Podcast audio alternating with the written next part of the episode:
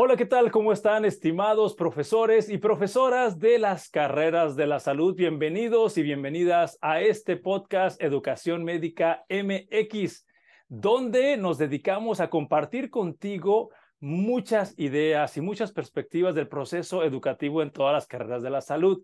Y el día de hoy tenemos un invitado internacional. Tenemos a un buen amigo, el doctor Luis Felipe Segura, quien es profesor de la Universidad Peruana Unión allá en Lima, Perú. Y el día de hoy vamos a platicar con él sobre el portafolio, los retos y desafíos que implica utilizar este instrumento de evaluación. ¿Qué tal, doctor Luis Felipe Segura? ¿Cómo estás? Estoy muy bien, feliz de poder estar contigo, Ismael, y con todos los que escuchan el podcast y deseoso de compartir experiencias.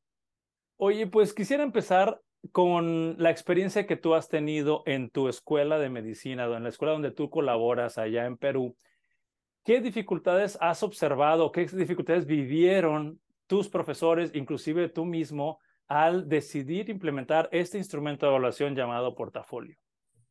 Mira, tuvimos varias dificultades, ¿no? la primera dificultad es que, como esto, es una manera de evidenciar el logro de los aprendizajes por parte de los estudiantes, y cuando uno quiere hacer el, modelo por competencias, esta es una de las herramientas que ayuda al portafolio.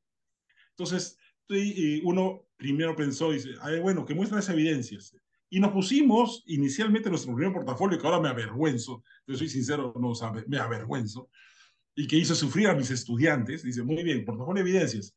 Lee tal libro, haz un mapa conceptual, o haz un resumen, o haz este, un mapa mental, ahora me, me, avergüenzo, porque realmente lo hacíamos que los estudiantes inviertan tiempo en eso, que deberían hacerlo también, pero que no cumplía el objetivo principal de un portafolio. De demostrar una competencia. que real, realmente, esa fue la primera. Creo que la primera dificultad es que entiendas bien qué cosa es un portafolio, eh, antes, de, antes de implementarlo. Entonces, sí yo considero que el portafolio es un conjunto de materiales que evidencian un aprendizaje y no solo una lectura, como fue equivocadamente lo que nosotros hicimos al comienzo. Entonces, inclusive, mire, así te, soy franco, los estudiantes como, ya era leer y hacer algo, hasta pagaban. Nos enteramos oh. eso, ¿no? O, o, a su enamorada le decían, oye, ¿sabes? Léete, léelo y hazlo. Una cosa así. Entonces, cuando nos enteramos de eso, dijimos, mm, esto no, no está bien por aquí. Y bueno, había mercado de evidencias ahí en la universidad. Sí, por así, por así decirlo, por así decirlo. Y luego había, pues, este, los portafolios eran súper voluminosos, ¿no? Y la calificación también era engorrosísima. entonces, yo creo que esa es una primera dificultad. Cuando superamos esa dificultad, gracias a una capacitación que tuvimos y en la que formaste parte, y cambió radicalmente nuestro concepto de portafolio. Entonces, y ahora sí era, y ¿sabe qué, señor estudiante? Usted va a ir al, al hospital y queremos que haga, traiga estas evidencias de que usted ha ido al hospital. Y de este curso queremos cuatro evidencias, de este curso dos evidencias, de este curso una evidencia. Y también tuvimos dificultades. ¿Cuál fue la, la dificultad? Primero, los docentes, era la primera vez que escuchaban la palabra portafolio y no lo entendían. pero se fueron adaptando al sistema y lo, fueron entendiendo. Segundo, los estudiantes dijeron, que ya no va a ser lecturas, ahora va a ser, este, ahora va a ser diferente, entonces ahora ya no lo puedo encargar. Ah, ya. Entonces, los estudiantes como que también se adaptaron. También tuvimos un error y lo quisiera reconocer, porque quisiera que esta conversación le ayude a otras escuelas a, no cometer los mismos errores que nosotros cometimos, ¿no? Por ejemplo, nosotros tenemos aquí un curso que se llama Patología Terapéutica de la, de la hipertensión arterial y de las arritmias. Entonces decía, haz una historia clínica de un paciente con hipertensión o con fibrilación auricular, por así decirlo. Era uno de los requisitos. Los estudiantes decían, ¿sabe qué, doctor? No hemos visto ningún paciente con fibrilación auricular. Pero eso es lo que me pide el portafolio. Entonces, ¿y ahora qué hacemos? Lo inventaban. no, decían, no, lo más fácil es, doctor, no hay. ¿Qué cosa voy a hacer si no hay? Entonces, ahí aprendimos Muy bien, no, te, no, te tengo, que ser, no tengo que ser tan específico. Ok. Anda en esa rotación y elabórame una historia clínica. Ah, eso sí tienes que hacerlo. Eso sí tienes que hacerlo. Entonces, eso eh, nos ayudó muchísimo después. La otra cosa que nos ayudó muchísimo es este, la elaboración de una rúbrica para la evaluación del portafolio. ¿no? Porque, ¿sabes qué? Antes era, solo presenta y yo evalúo. Ahora nosotros evaluamos, eh, le entregamos los requisitos del portafolio, que son, son más genéricos y que estamos seguros que lo puede. Por ejemplo, nosotros le pedimos ahora, elabora una historia clínica, y preséntame recetas, explícame por qué, cuál es el mecanismo de acción de ese fármaco y para qué se usa en qué patología, y si has visto o has participado de un procedimiento. No, estás en gastro, has participado de una endoscopía, sí, ¿por qué se hace? ¿Y por qué hicieron ese paciente? ¿Qué querían descartar? Entonces, eso nos ha, eh, nos ha facilitado las cosas tanto para el estudiante como para el docente. ¿no? Entonces, por lo que estoy entendiendo, Luis Felipe, es que el portafolio que me estás explicando tiene una dimensión cuantitativa porque le pides al alumno algunas cosas, una cantidad de cosas, y luego evalúas la calidad. Así es, así es. Y hay una rúbrica. En esta rúbrica nosotros le decimos eh, exactamente cuáles son los criterios con los cuales se, va, se los va a calificar, ¿no? Que eso es parte del modelo de competencias, decirte exactamente qué es lo que quiero de ti. Esto quiero de ti. Y si lo haces, obtienes la nota que tú solito te estás ganando. Y al final, este portafolio, para entender cómo lo implementaron en tu escuela, eh, los resultados de la evaluación, me refiero a las notas, a las calificaciones, ¿eso impactaban en las asignaturas o se evaluaba de otra, de otra manera? Ah, no, no, el portafolio forma parte de la evaluación de cada asignatura. Ok. O sea, está dentro, está dentro de la calificación. O sea, si uno lo hace, entonces tiene una nota, y, vamos a decir, no tiene nota si no lo hace, simplemente, pero eso le afectaría, porque podría desaprobar el curso. No es la única nota que va en la parte de, nosotros llamamos práctica o desempeño, porque también tenemos la nota del docente que lo está evaluando ya directamente. Entonces, como en competencias, no se puede usar un solo instrumento para evaluar algo, tenemos que usar varios instrumentos. Nosotros tenemos, por ejemplo, cuando van a las prácticas clínicas, tenemos tres. Uno que ve su profesionalismo, otro que ve directamente cómo es su desempeño, su juicio clínico, y el tercero es el del portafolio de evidencias. ¿no? Perfecto. Y hay una nota más de la parte de desempeño que es el ECOE, que también está para, todo, para todas las prácticas clínicas. Pues sí, Entonces, definitivamente es importantísimo es que están conjuntando diferentes instrumentos de evaluación que tienen diferentes ángulos del proceso de, de los resultados de aprendizaje. Me parece muy completa la forma de evaluar. Claro, porque lo que nosotros hacemos, esa es la parte de desempeño, ¿no? Entonces, es mirar al estudiante desde diversos puntos de vista para tratar de englobar su, su desempeño de la mejor manera, ¿no? E, eso es lo que hacemos y el portafolio nos ayuda mucho. ¿Pudieras compartirnos eh, más o menos cuántos ciclos o semestres o años les llevó a tener el portafolio que tienes hoy? Porque ya que dejaste claro que cuando las universidades empezamos con esta idea de innovar la evaluación por medio del portafolio, pues cometemos algunos errores que vamos corrigiendo a lo largo del tiempo. ¿Nos puedes compartir más o menos cuánto se han tardado en dejarlo como lo tienes hoy en día? Sí, claro. Bueno, como te, como te comentaba, eh, nos demoramos con la primera promoción con la que comenzamos esto y fue más o menos dos años que lo hicimos así de la manera que no debía hacerse. Y luego un tercer año en el cual le dijimos eh, la historia específica, quiero una historia de una gastritis, quiero una historia de una, de una colecistitis aguda. Entonces eso también nos llevó otros dos años y luego, luego nos dimos cuenta, bueno, por aquí no es el asunto, es, hay que mejorarlo. Yo diría que alrededor de unos cinco años en poder darse cuenta de ir aprendiendo en el proceso, ¿no?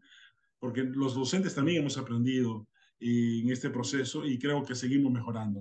Sí, definitivamente esta, esta pregunta que te hago y creo que queda claro también por lo que dijiste que no es para exponer negativamente la experiencia que nos estás compartiendo, sino para que otros profesores entiendan que se cometen errores o se va afinando el instrumento, va agarrando otras dimensiones hasta que ya se estabiliza y se vuelve más válido y más confiable.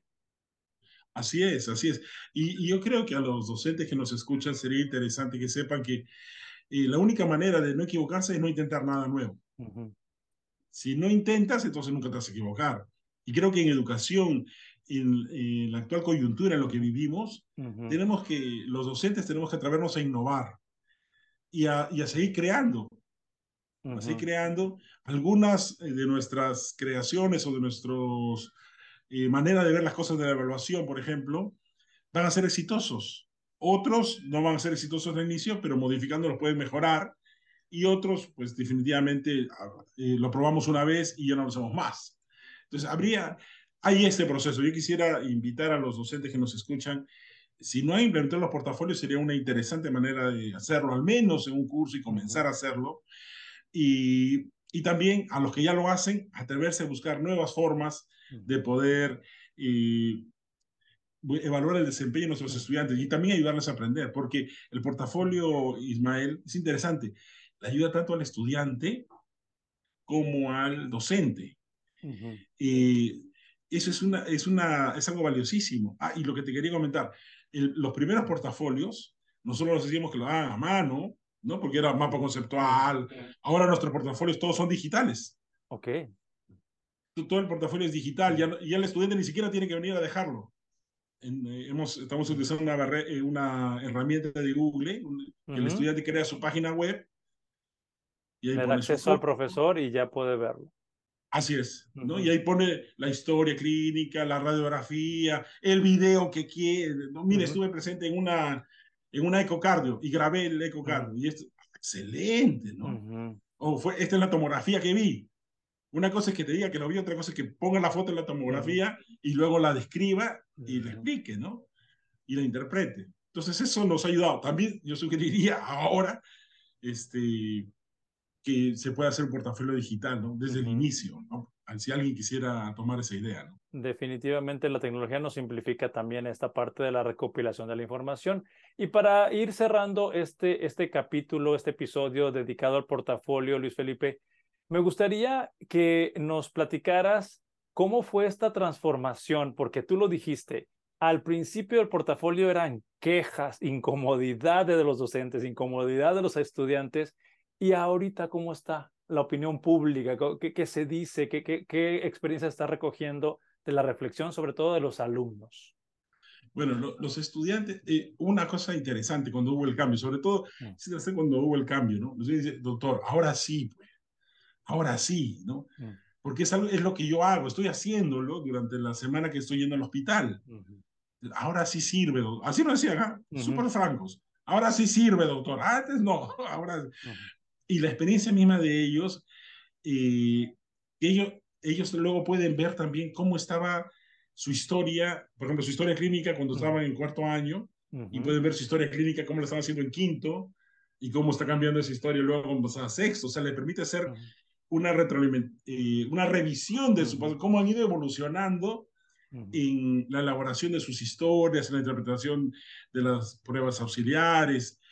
Yo creo que eso es lo enriquecedor que los estudiantes reconocen, ¿no? Los estudiantes reconocen. Y eso es lo más importante para mí, que creo que ellos reconocen que les ayuda a su aprendizaje. Pues definitivamente eh, esto que nos compartes eh, nos motiva, nos motiva a todos que si hacemos bien las cosas, las diseñamos congruentes con la experiencia que está viviendo el estudiante, es altamente probable que el estudiante se comprometa con su desempeño y con demostrar un buen desempeño. Así es, así es.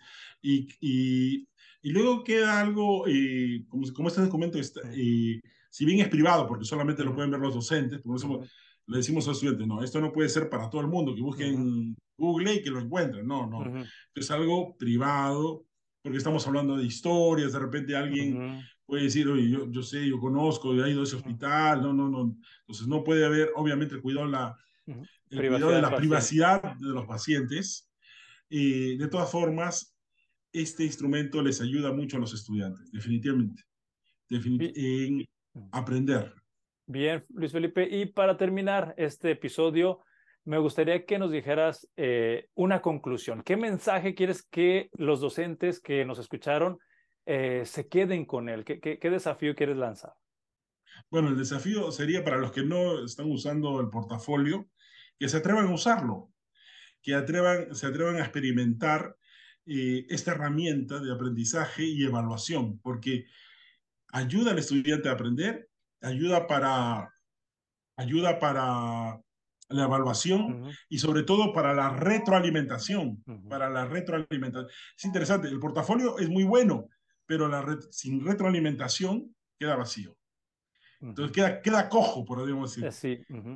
Queda cojo. O sea, es muy bueno que tengas, pero lo, lo, que hemos añadido ahora en este último periodo, y quiero comentártelo, porque antes le damos la rúbrica, mm. esta es tu nota, tú mira, tú mira en qué, en qué, en qué fallaste, ¿no? Aquí tuve dos puntos, aquí tres, aquí uno. Mm. Ahora lo que hemos añadido, eh, Ismael, es que el docente hace un Zoom con el estudiante y queda grabado el Zoom. Mira, ¿sabes qué? Aquí tienes que mejorar, esto está muy bien, felicitaciones. Aquí, mira, esta, esta, eh, esta cita que hiciste no está siguiendo el modelo Vancouver, te sugerimos esto, y eso está quedando grabado. Entonces el estudiante puede volver a ver esa, esa oye, ¿qué mi cosa me dijo? Entonces eso para mí, eh, ya ahora sí ya tenemos un portafolio más completo, porque esa retroalimentación nuevamente ayuda, ayuda al estudiante. ¿no? Y también al docente, ¿eh? porque sabe que cuando va a enseñar, ah, tengo que hacer énfasis en esto. El docente puede Solo para terminar, discúlpame, discúlpame. adelante. Un, un, docente dijo, doctor, mire este, este relato de historia y era pues un relato que no era pues, o sea, realmente no estaba bien, ¿no? Digo, pero ¿y ese estudiante cómo ha llegado aquí a cuarto año? ¿no? Entonces tenemos que, y, mira, esto no está bien, hay que hacer esto, pero lo bueno es que nos da la oportunidad de poder corregirlo.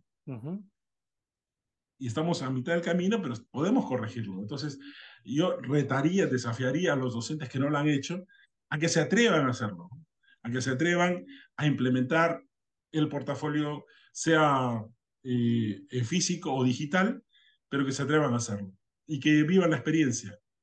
Muchísimas gracias, Luis Felipe. Y si tú quieres compartir con nosotros tu red social o tu correo, puedes hacerlo en este momento para que algún profesor o profesora te contacte en busca de saber más sobre el tema. Oh, gracias. Y el correo institucional es escuela medicina, todo junto, escuela medicina arroba upeu.edu.pe. Ese es el, aquí el institucional. Perfecto, pues te agradezco mucho este tiempo que, que me regalas a través de, de la distancia, pero podemos compartir nuestra pasión sobre la educación médica con los demás docentes. ¿Algo que quieres agregar?